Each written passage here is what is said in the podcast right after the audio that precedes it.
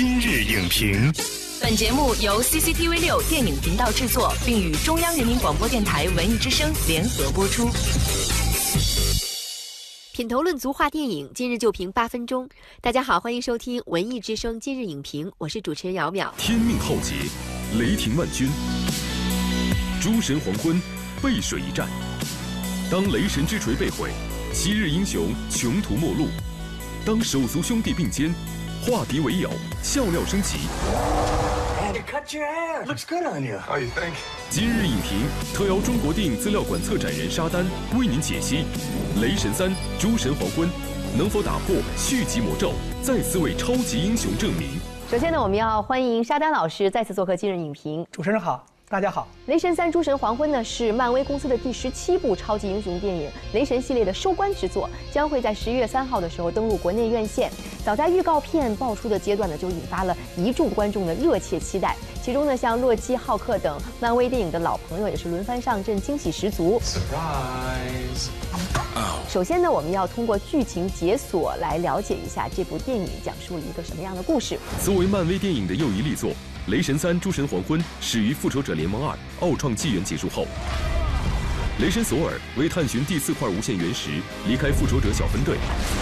随之而来的是收到来自阿斯加德的麻烦。由于洛基假扮他们的父亲诸神之王奥丁，而导致死神海拉再度现身，诸神黄昏的劫难一触即发。对抗中，索尔失去雷神之锤，被卷入野蛮星球。在此过程中，他联合新老战友，再次背水一战。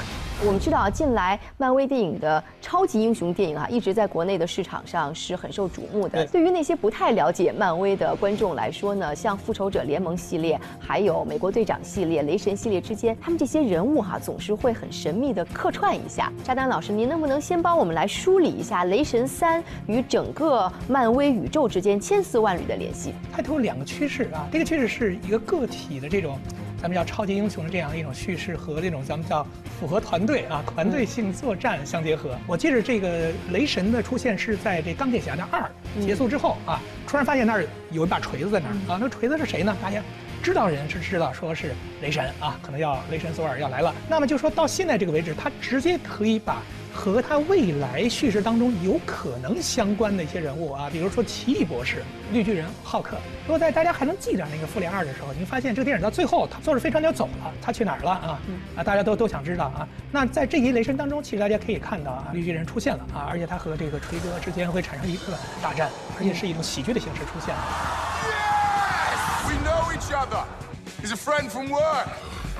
所以在您看来，这一部的人物塑造与以往相比，最显著的变化是什么呢？我非常喜欢这个雷神这个角色，虽然是个神。但他有一些孩子气，他既是一个孔武有力的一个天神，同时有非常有趣的像一个男孩一样的品质。Biggest muscle in the body. I've got lots of muscles, so technically more brains. 这次实际上其实做了很大的一些那个修修剪。这个影片的第一集啊，就是这个肯尼斯·布拉纳的这个版本当中，已经告诉你他如何去拔出这个锤子。这个锤子对他来说意味着什么？这可能是他身份最重要的一个象征。在这一集当中，看一开始啊，就被凯特·布兰切特演的这个角色直接就给摧毁了。超级英雄或者说英雄的迷失啊，成长再。起是整个好莱坞叙事当中一个最佳原型的叙事方式，而且他最后他要在这个斗兽场当中和这个绿巨人进行大战，那一瞬间又让人想到了决斗士的这样一个故事。所以说，我觉得这个影片当中也是一个用了漫改电影这样一个包装，里面加入了很多的原型性的啊，或者说古典性的这样色彩的这样一个电影。Ladies and gentlemen, this is what you've come for.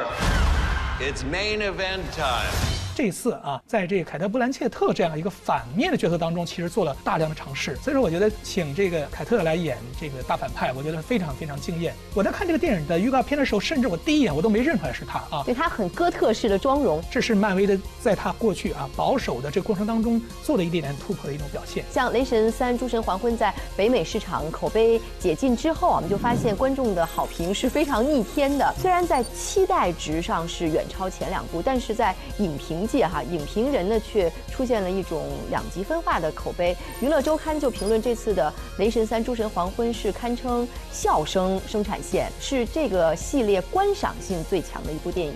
而综艺杂志就认为呢，虽然这是三部曲中在评价上最高的一部，也只能是矬子里面拔将军，毫无内涵的搞笑，无法掩盖剧情的荒诞。您能否为我们解析一下这种两极分化呢？因为说这个电影本身的娱乐性其实是真的是非常之强。其实电影当中的一个很大的看点还是在于发生在三个男人之间的这样一个关系啊，很有趣啊。一个是这个绿巨人啊，一个是这个雷神，雷神，还有一个是这个洛基啊。还记得就是在那个复联当中哈，绿巨人和这个洛基打斗的时候，把这个洛基摔来摔去啊，那个那个镜头非常经典啊。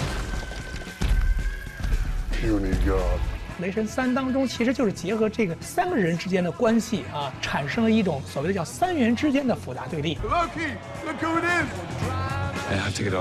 从另一个角度来说，如果你从整个类型的发展角度来说，你可以认为整个漫威就是在不断的重复一个工业化的一个生产。在我看啊，漫威的这所有电影当中，没有一部电影可以称为叫作者式的商业 IP 运作电影。嗯，它就是一个相对来说比较低龄化的、比较面向全体观众的这样一个作品，合家欢的。对。那像今年的漫威电影呢，有两部力作，一个是《银河护卫队二》，呃，还有一个呢就是《蜘蛛侠：英雄归来》。其实这两部电影都属于很有娱乐精神，而且特别的接地气儿，因此征服了很多观众的心。漫威就是这样一种设计的方式啊，漫改作品啊，最后你如果你让这个电影变成一个悲剧，甚至一个史诗作品的话，可能更加不符合漫威粉的内心的一个期待。那过去在这个肯尼斯·布拉纳去拍这个《雷神》的时候，因为他本身就是一个做莎士比亚戏剧出身的一个很重要的一个戏剧导演，他的背景就告诉你，这个电影一定是一个传统式的一个作品，很难想象一个做莎士比亚戏剧的这样一个大师级的一个演员和导演，能够拍出一个特别特别接地气的一个非常能卖萌的一个喜剧片儿，他这个气质就不一样。所以，我觉得这也是漫威在不断的去调整自己策略的一种表现。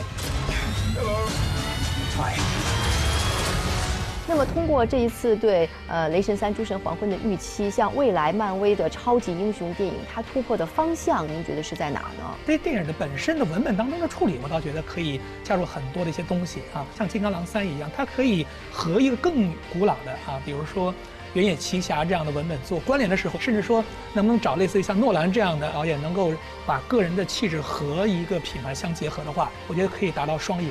通过你的改造和你的延续，能不能让你的英雄人物具备这样的一种啊更加立体性的这样一种深度，是漫威未来要做的。谢谢沙丹老师精彩的点评。雷神索尔以雷霆之势再度归来，脱掉了浮华的外衣，回归英雄本色，在延续了漫威电影震撼视效与娱乐精神的同时呢，升级的笑料、戏剧化的人物关系，也展现了漫威电影在创作上的求变心切。《雷神三：诸神黄昏》能否在前两部的好基础之上再继续升级，以旧瓶造出新样？